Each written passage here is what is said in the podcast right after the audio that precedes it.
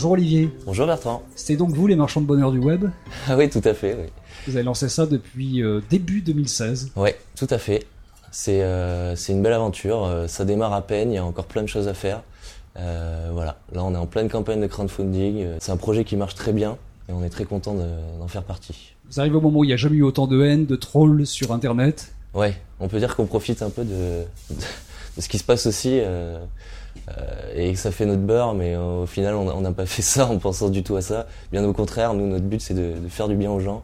Et, euh, et après tout ce qui se passe autour, malheureusement, c'est dramatique, mais c'est comme ça quoi. Vous savez qu'on parle toujours de ces médias avec des bonnes nouvelles qui euh, se lancent de façon régulière. Il n'y en a jamais aucun qui marche. Comment vous faites, vous, pour réussir au bout de quelques mois à engager tout ce monde-là? Ben, Je pense qu'en fait, euh, tout simplement, on est vrai, on est humain euh, et on a un contact assez facile avec la communauté qui nous suit. Euh, quand on nous pose des questions, on leur répond ouvertement, on nous dit ce qu'on pense et, on, entretient ce, ce côté vraiment euh, proche des gens. Je pense que c'est ça qui a fait euh, qui a fait le succès de- du site et qui continue à le faire aujourd'hui. en fait. Vous avez dit qu'il y avait plus de bonnes nouvelles finalement si on creuse bien que de mauvaises. Ouais, tout à fait, tout à fait. Euh, dire qu'il y en a plus, je sais pas, mais en tout cas, ça s'équilibre largement. Ça, c'est une certitude. On est parti du concept, du principe dans les médias traditionnels que la peur faisait vendre.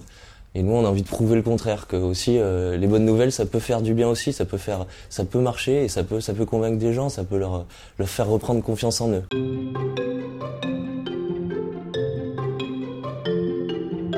Donc il y a la revue de presse, donc ça c'est vraiment le cœur du site, Euh, et c'est greffé à ça toute une, une panoplie d'articles en propre en fait.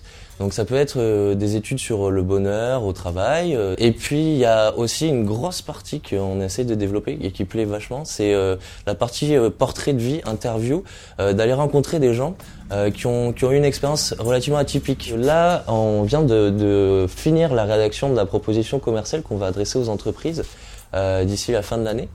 Euh, parce qu'en fait, on va s'attaquer au bonheur au travail. Euh, sachant que les gens passent à peu près 80% de leur temps au travail, on s'est dit que c'était peut-être là qu'il fallait commencer, euh, pas en premier parce qu'on a fait, on s'est adressé aux gens euh, en premier, mais en second, euh, ça va être notre notre prochain euh, gros atelier. Voilà. Vous espérez inciter les médias à avoir plus de, de pensées positives dans les journaux? Bah, si ça peut avoir une influence sur les médias traditionnels et que euh, ils intègrent de plus en plus dans leur grille de programmation des émissions à thème, euh, enfin autour de la thématique du bonheur, ce sera ça de gagner, c'est certain.